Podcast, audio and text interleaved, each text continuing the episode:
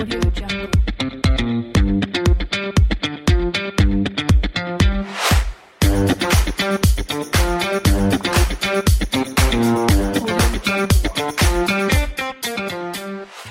Hola, hola, ¿qué tal amigas y amigos del podcast Ventas B2B? Bienvenidas y bienvenidos a un nuevo episodio aquí donde hablamos de negocios, de emprendimientos, de marketing y por supuesto de ventas. Ventas B2B, business to business, de negocio a negocio. Y hoy estamos con un invitado. Estamos con Nicolás Müller. ¿Cómo estás, Nicolás? Hola Julio, ¿bien y tú? Muy bien, muy bien, muchas gracias. Oye, gracias por aceptar esta, esta invitación a, reunirnos a conversar algo de marketing, algo de venta. Feliz de sumarme a un espacio así. Fantástico. ¿En qué estás tú, Nicolás, para que nuestros auditores te, te conozcan? Mira, hoy eh, estoy en dos etapas, en tres etapas en realidad. Eh, una primera etapa que estoy eh, preparándome para entrar a estudiar nuevamente. Creo que los que nos dedicamos al mundo de las ventas, el marketing, te- tenemos que estar constantemente eh, aprendiendo Es infinito. y actualizándonos, porque el mundo cambia muy, muy rápido, sobre todo el, el marketing y, y las ventas, hay que estar ahí eh, creando cosas innovadoras. Eh, y por otro lado, eh, estoy en el desafío en Visail, yo estoy como subgerente de ventas LATAM, y acá el desafío es, es triple. Es por un lado Chile, por otro lado Perú y por otro lado México. Así que son mercados muy diferentes, públicos objetivos con diferentes problemas. ¿Qué, Y qué venden en B-Sales? en Visail lo que nosotros hacemos es un sistema de ventas enfocado en pequeñas y medianas empresas para que en el fondo eh, logren impulsar su negocio y no se tengan que preocupar, por ejemplo, del control de inventario, eh, de toda la conexión que tiene que ver con los documentos tributarios y que tengan un punto de venta en línea y en tiempo real con nosotros. Pero, pero es como un e-commerce, SaaS. Es El modelo como- SaaS. es- po- podría ser como un tipo SaaS, pero en el fondo es un sistema que el- el- el- la empresa tiene un usuario, una contraseña, ingresa, ingresa sus productos, los carga en el sistema y luego los vende y va descontando el stock eh, digitalmente de su negocio a medida que va vendiendo en tiempo real. Eso le permite emitir boletas desde nuestro sistema también y esa boleta que se emite se conecta directamente con servicios de impuestos internos o con, el, con la institución que corresponda según el país. Ok. Y además con nosotros también pueden trabajar todo lo que tiene que ver con su e-commerce, con su carrito de compra, sistemas de pago, integraciones, etcétera, etcétera. Ah, buenísimo, buenísimo. Porque Así que, de hecho, es un asistente administrativo para los, para los pequeños em- eh, empresarios, digamos. exacto, o sea, el, el- el dueño de negocio que tenga su pequeña ferretería, su negocio de ropa, de lo que sea, puede implementar Visail y olvidarse de tanto tema administrativo, tanta papeleo, tanta cosa y enfocarse en, en el corazón de su negocio que, que probablemente sean las ventas e impulsar ese, esos ingresos. Bien, bien. Ese es tu segundo desafío. Me dijiste que estabas en tres temas. Sí, un tercer desafío que tiene que ver con, con una paternidad en camino. Ah, buena, felicitaciones. ¿Vas a ser padre por primera vez? primera vez, así que ahí también se nos viene un, un bonito desafío. Esa sí que es empresa, po. Ese sí que es emprendimiento. Dura, Así es. y, dura, y dura toda la vida, dura, Y- toda, dura toda la vida. Qué bueno, felicitaciones. En tres frentes y todos frentes súper desafiantes. Así es. Oye, oye, Nicolás, estaba revisando tu, tu, tu LinkedIn y, y veo que tú partiste siendo kinesiólogo Sí, y así es. después te fuiste al mundo de ingeniería comercial. Ingeniería comercial, para nuestros amigos que no están en Chile, es la carrera que tiene que ver con marketing, con administración de empresas, por, por ahí va. Acá Por en Chile va. llamamos ingeniería comercial. Sí, es que sabes lo que pasa que eh, al menos en Chile yo tenía el cuando era cuando tenía 17 años estaba tomando esta decisión de qué estudiar, mi presente era que me, afic- me- tenía un fanatismo por el tenis, pero gigante, o sea, yo Ah, me mira. escapaba, iba tres, cuatro veces a la semana, incluso cinco veces a la semana y me pasaba el sábado y domingo completo entrenando. Y, y la verdad es que yo lo único que me relacionaba era con el deporte y que estaba entre estudiar educación física o no sabía qué otra cosa. Y de ahí conozco la kinesiología como una rama deportiva de la rehabilitación. Y por esa línea entré a, a kinesiología. Ah, mira, ¿y no pensaste en dedicarte, no estuviste con la duda de, de- de dedicarte a ser tenista? Lo tuve, fue una conversa bien, bien amplia, ese, ese, ese es otro temazo, pero, pero sí, la tuve y, y, también era un tema de que el tenis en Chile, para ser tenista, había que gastar mucha plata. Eh, es un deporte bien complejo, necesitáis un buen apoyo ahí de todos lados y que se junte lo económico con el apoyo, con la cabeza. Eh, además del talento.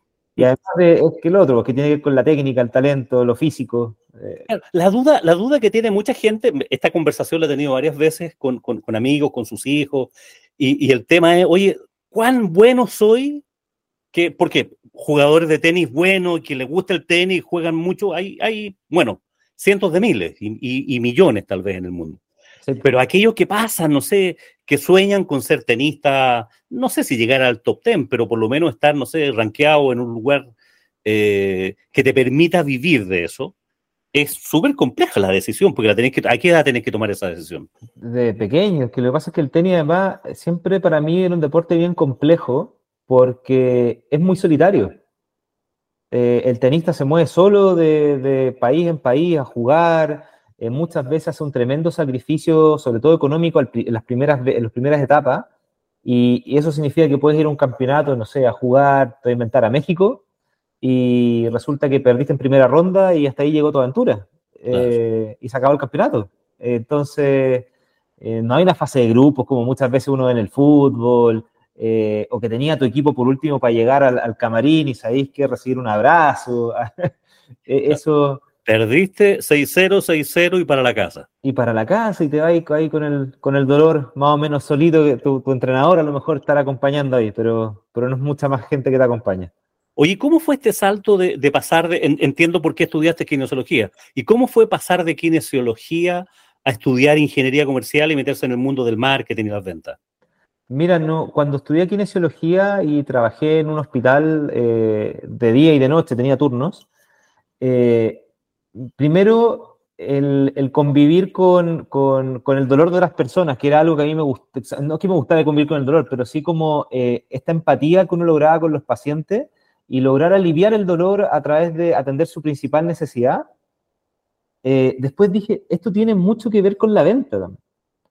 Y resulta que yo siempre en mi futuro profesional me lo imaginaba más hablando de negocio, de generar como eh, posibilidades de crecimiento dentro de una empresa, y de repente como que no estaba envuelto en el deporte que era lo que yo quería, y tampoco estaba desenvolviéndome en lo otro que era lo que me gustaba. Entonces, justo me, toca entrar a trabajar a un banco, trabajé eh, como externo en el banco BCI, y mis compañeros de oficina muchas veces tocaban que eran ingenieros comerciales y me empieza a picar este, este bichito por la ingeniería comercial y dije, ¿sabéis qué? Voy a tomar este camino nomás y vamos a ver qué pasa. Y ¿sabéis qué? Fue para mí, porque hay muchos kinesiólogos, tengo muchos amigos kinesiólogos que les encanta la carrera y la encuentro, pero una carrera pero soñada porque, porque es muy buena, es, una carrera muy bonita. Eh, pero yo, el comercial, encontré algo que realmente me apasionaba y me apasionan los equipos de venta, las áreas comerciales, me apasiona convivir con distintas personas dentro de una misma empresa, distintas áreas, y, el liderazgo después fue algo que también me empezó a gustar muchísimo, porque es como otra carrera, es como distinto.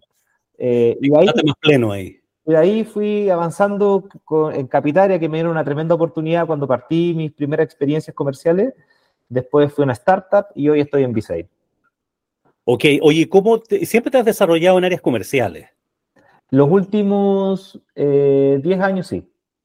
Claro, los últimos 10 años, así suena, como alguien que tuviera 50 años así de, experiencia.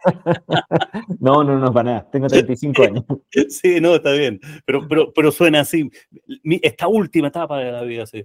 es que hoy día publicaba en, eh, la solución, en el podcast de, que, que hacemos los días lunes, eh, es la resolución de un caso de negocio que publicamos la semana anterior. Ah. Entonces, el caso era de una persona que estaba eh, a los 59 años como partiendo de nuevo. Había trabajado toda la vida, había sido gerente de venta y ahora estaba partiendo como vendedor. Entonces, tenía todos eso, eso, esos cuestionamientos, digamos. Bueno, pasan esas cosas. De repente es bueno escuchar también un poquito la, la guata. Así es. Así es, de eso se trata. O sea, esto que dijiste tú ah, eh, hace un rato es súper importante, esta empatía, esto de aprender a escuchar, meterse en el dolor del otro. Claro, se parece mucho a, o sea, es algo que quizás en todas las profesiones existe. Lo que pasa es que en, en venta tiene que ser el, el, centro, digamos. O sea, un profesor tiene que escuchar a sus alumnos, tiene que entenderlo. O sea, donde vaya el panadero tiene que escuchar. O sea, todo el mundo funcionamos con eso, pero, pero en venta y en marketing es, es esencial. Esa es, esa es la vida, digamos. Exacto, ese es el día a día. Claro, y ese es el core, ese es el centro de conducción. Oye, y, y en tu experiencia, que te ha tocado lidiar dirigiendo, o sea, vendiendo y dirigiendo equipos comerciales. ¿Cómo, cómo ha sido eso? ¿Cómo ha sido tener a, tu cargo equipos de, de, ventas, personas, equipos de ventas, hoy día en que va todo el mundo, va todo el tema, ¿no es cierto?, a la digitalización, a la automatización, inteligencia artificial y un montón de otras cosas que hacen que, bueno, el, el, la profesión de vendedor está un poquitito en cuestión, ¿no? Creo que efectivamente el tema de la globalización, la tecnología, sobre todo post pandemia, eh, ha sido como esta interconectividad con otros países, con otras regiones, ha hecho que la tecnología esté muy presente en nuestro día a día, ¿cierto? Eh, pero creo que el componente humano es muy difícil que desaparezca todavía en el corto plazo de, de la venta, porque más allá de que nosotros podamos tener algunas primeras interacciones con, con robots, con, con, estos chatbots o con automatizaciones mismas que nos van respondiendo y nos van preguntando qué queremos, eh, igual siempre uno si tiene la opción contactar a un ejecutivo, yo creo que uno termina marcándola. Y es porque hay muchos temas que tienen que ver con la emoción, con lo humano. Cuando yo tengo un problema necesito que alguien conecte conmigo y la conexión se hace desde lo, desde lo emocional. Y, para mí, eh, y vuelvo atrás a la pregunta que me hiciste, ¿qué ¿cómo ha sido convivir con equipos durante todo este tiempo? Ha sido mucho reforzar lo humano eh, y no caer desde, lo, eh, desde la automatización del proceso de venta, porque una cosa es el proceso, que es cómo, cómo interactúo a través de qué interfaz o por qué canal con mi prospecto o cliente, y otro tiene que ver con la forma en cómo se interactúa que tiene que ver con, em, hago todas las ventas de la misma forma, es decir, me llama el prospecto 1 y el prospecto 100 durante el día. A todos le hablo de lo mismo, le ofrezco lo mismo. Ahí tenemos que entender que el valor de que haya un humano detrás del teléfono, detrás de la cámara, en persona, como sea la interacción, está en que podemos hacer cada una de esas llamadas, de esas consultas, las podemos hacer hiper personalizadas.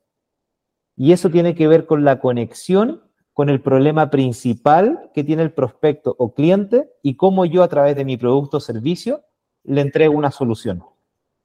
Súper, súper, totalmente de acuerdo, Nicolás. Claro, porque hay cosas que hoy día el cliente, va a depender mucho del, tipo de negocio y del modelo de negocio, sin duda, pero los clientes habitualmente, lo que me ha topado en mi, en mi experiencia personal, uno hace todas las averiguaciones eh, en los canales digitales. O sea, si vas a comprar, no sé, yo estoy planificando mis siguientes vacaciones. Me pongo a vitrinear por ahí, veo cuáles son las mejores alternativas, qué opciones de vuelo están, pero al final, aún pudiendo hacerlo digitalmente, interactuando con mi tarjeta de crédito, con el sitio web, lo más probable es que le pregunte a una persona, o sea, quiera contactarme con una persona para que me ayude, para asegurarme, para hacerle preguntas, a lo mejor solamente que me dé la confianza. Y eso pasa también con una visita al médico que voy a hacer eh, próximamente, averigua, ves eh, cuando hay hora, qué sé yo, pero en algún momento quieres conectarte con, con algo. Hay harto de eso, ¿ah? y, independiente de la generación de la que estemos hablando. Sí, imagínate eh, hoy en día cuando alguien tiene un problema con Corner Shop o cualquier plataforma donde uno está con Corner Shop, ya no, ya no existe. con Uber. Uber, cualquier plataforma donde uno está comprando, Uber por decir una, pero puede ser Mercado Libre, la que sea. Cuando uno tiene un problema con la compra, es decir, el producto se está demorando más de lo normal, eh, uno no sabe si realmente compraba lo que uno quería, uno termina igual queriendo hablar con alguien.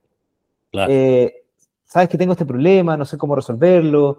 Eh, más allá de que hay un robotito que te esté guiando en el proceso, uno igual le gustaría, ¿sabéis que necesito que mi problema lo agarre a alguien y ojalá lo haga propio y me ayude a resolverlo. Así es. Y que alguien te escuche, alguien que, que sintonice y que empatice, como tú decías. Fíjate que me, me acaba de pasar hoy día.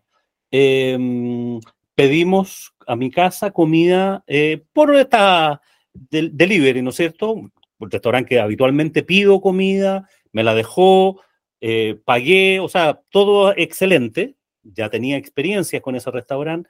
Y sin embargo, hoy día la comida venía mala. O sea, venía sobre recocida, venía, pucha, estaba comible, pero después de comer dije, pucha, ¿cómo, cómo le digo? ¿A quién le digo si no está el cocinero? ¿A quién le digo que esa comida no venía como venía otras veces? Digamos, que cuiden, que cuiden su calidad. No pretendo ni devolución ni nada, pero ahí tú piensas, oye, ¿con quién hablo? ¿Hablo con el restaurante? ¿Hablo con la, el del delivery? ¿Con quién? Y después ya había pasado, digamos, ya había llegado el personaje en moto. Entonces, pasa eso, que la, la hiperconectividad, la hiperdigitalización hace que se pierda esta, esta, mm, esta necesidad que tenemos los humanos de conectarnos con humanos, tanto para las buenas como para las malas también, ¿no? Así es. Si somos, somos un ser social. Sí, pues. Sí, por eso eh, es probable que lo- la, la profesión de vendedor no, se elimine a menos que eh, ese vendedor haga lo que, estás lo que estaba diciendo tú hace un rato, que haga todos sus trabajos mecánicamente. Si hace todos sus trabajos mecánicamente, robotizadamente, mejor lo reemplazo por un robot. Exacto, o sea, por eso yo creo que el, no es que el rol del vendedor persona vaya a lo mejor desaparecer, sí probablemente vaya a transformarse. Eh, y, esa transformación a lo mejor tiene que, yo imagino el día de mañana ya, imagina todas las posibilidades tecnológicas que podemos tener en cinco años más. Eh, en cinco años más probablemente ya incluso algunos servicios eh, que hoy en día los tenemos que hacer presenciales o a través de alguna persona, con mayor razón en cinco años más van a ser más tecnológicos. Igual voy a terminar necesitando algún consultor o algún asesor. Porque hoy en día un proceso de compra yo lo puedo hacer digitalmente. Y no necesito la ayuda de un vendedor ni de nadie. Es cosa de ver el precio, elegir el medio pago y confío en que va a llegar a mi domicilio en tal fecha. Pero igual, en caso de, me gustaría tener la opción de contactar a alguien. Eh, probablemente el rol del vendedor va a migrar hacia eso. Y es por eso que yo creo que la experiencia usuario que da ese único a veces y pequeño contacto tiene que ser clave. Sí, El rol de este vendedor tiene que ser clave, es decir, cómo le brindo la, mayor, la mejor experiencia posible a esta persona que probablemente por única y última vez me va a contactar. Claro, claro, e- e- exactamente. O sea, el momento de la verdad se disminuye, pero es- sigue siendo clave, digamos. O sea, no tiene, no posibilidad de, de- de cambiar esa opinión. Si la opinión fue buena o mala, ya pasó. O fue buena o fue mala. No, no tienes posibilidad de cambiarla. Claro, el rol de este vendedor que llegaba, eh, de vendedor B2B, ¿no es cierto? Que llegaba a la empresa a hablar con su cliente el día lunes y hablaban del partido de fútbol del fin de semana y hablar un rato del tiempo. Ese rol y contar algunos chistes, claramente eso ya hoy día no se necesita. O sea, hoy día ya, de, de hecho, tu cliente dice, ¿para, ¿para qué me vas a venir a ver? No necesito que me vengas a ver. Sí creo que de todas formas, hoy en día cuando uno piensa en estos pequeños y medianos emprendedores, porque uno se imagina negocios, por lo general, eh, los que nos gusta mucho la tecnología, nos imaginamos siempre el negocio tecnológico. Pero cuando uno piensa en la persona que tiene la verdulería en la esquina, la persona que tiene un mini market, la que tiene una ferretería o una tienda de ropa, esa persona no tiene tanto tiempo para estar en la tecnología. Esa persona tiene un día a día bien complejo, un día a día donde entran y salen personas constantemente de su negocio, Mucha operación. eh, donde mucha operación, ¿cierto? Esas personas probablemente mm, la tecnología no es su camino, eh, no que puedan estar metidos en Instagram todo el día, ni en, ni en redes sociales, ni en cualquier plataforma. Probablemente sí, alguien que pueda ir a visitarlos, por eso digo que va a ir mutando. Eh, pero yo sí puedo ocupar la tecnología a mi favor. Es decir, yo puedo ir con un iPad, por decir algo, y, llevar mi servicio, mi sistema en el iPad y mostrarle rápidamente en terreno cómo se solucionaría el problema a su negocio ahí. Ahí sí, Claro. pero siempre como alguien que quiere ayudar, no, hola, eh, le vengo a vender. ¿Sabe Claro qué? que.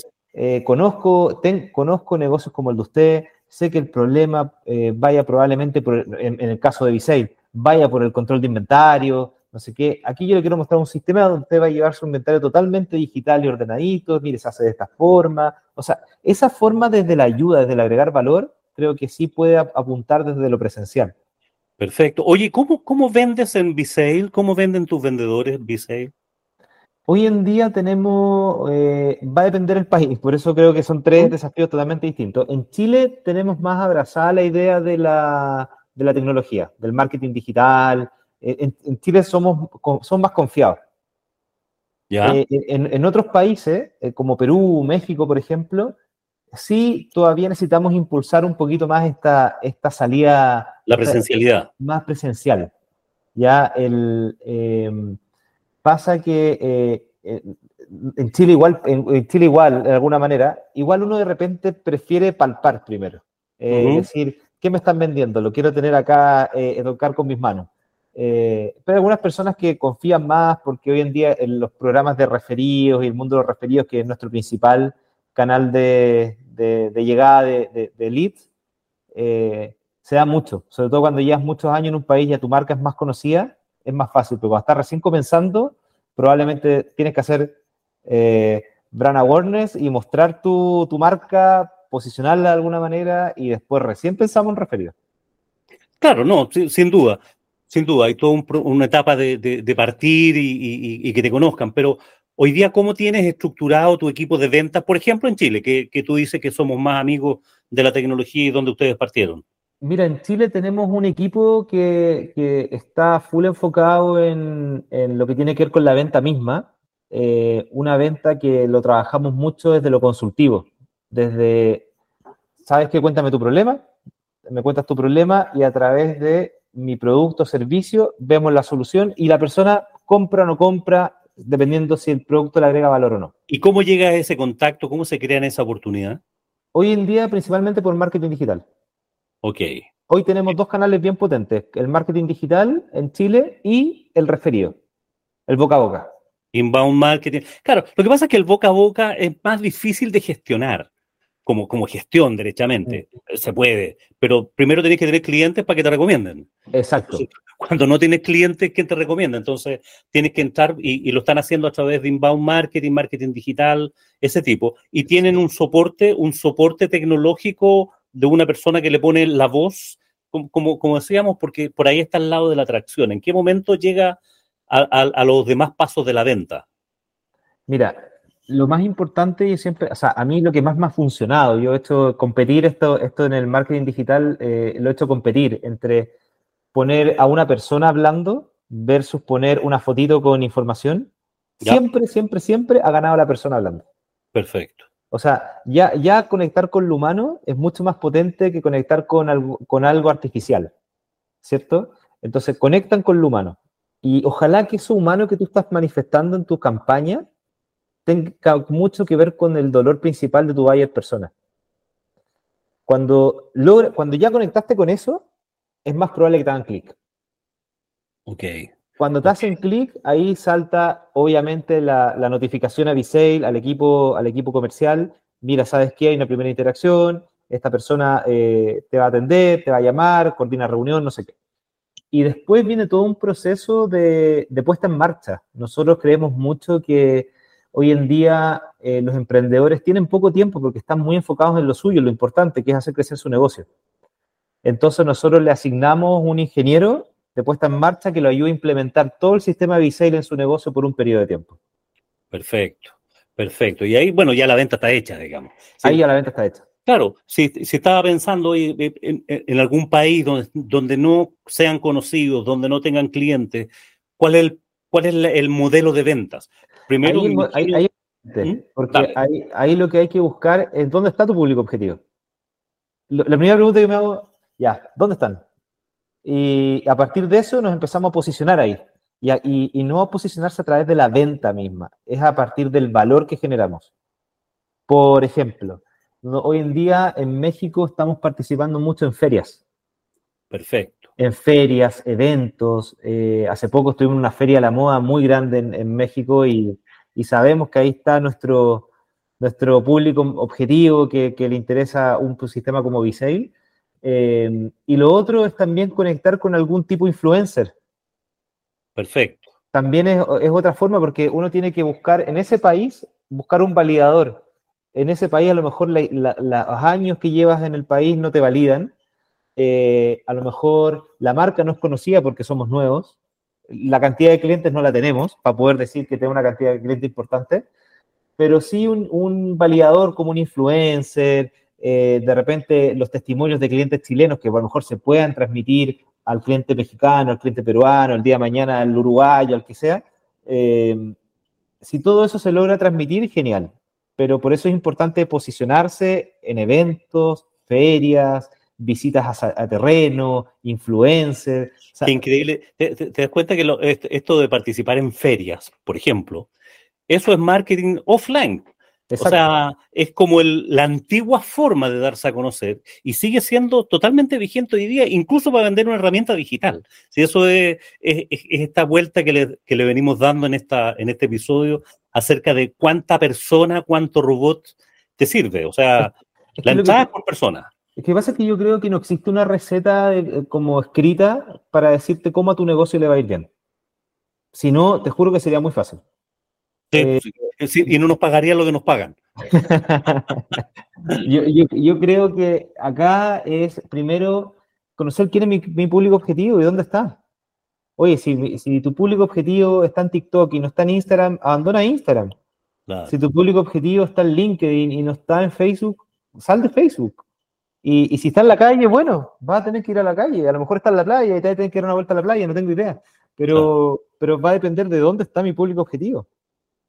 Sí, por supuesto. Quizás esa, eso es lo que cuesta muchas veces a la gente que es un poco teórica respecto a la, la forma de hacer las cosas y, y no se da este trabajo de pivotear, de, de, de, de, mirar, de tener un poquito de número y, y darle vuelta, eh, este, mínimo viable, o sea, todos esos conceptos que son bastante teóricos, digamos, en la práctica yo veo que pocos emprendedores realmente lo hacen, se lanzan y le dan nomás. Hay, hay un concepto que me gusta mucho de las metodologías ágiles relacionado a esto, que sobre todo yo que en algún momento hice ahí una, un pequeño eh, estudio de la metodología Scrum, que habla de este proceso iterativo incremental, que habla de que uno tiene que seguir un círculo virtuoso, que es crear, medir, aprender. Crear, medir, aprender. Sobre la base de que uno va cada vez creando algo más grande sobre este aprendizaje, ¿cierto? Pero lo importante es medir, Claro. porque si Sí. yo no, no tengo datos de lo que estoy haciendo, difícilmente voy a sacar una nueva hipótesis para aprender algo. Claro, y te vas a dar cuenta que te fue mal solamente cuando quiebres. Y no, no, te, no te diste la oportunidad de aprender, de renovar, de medir, de, de- de pivotear.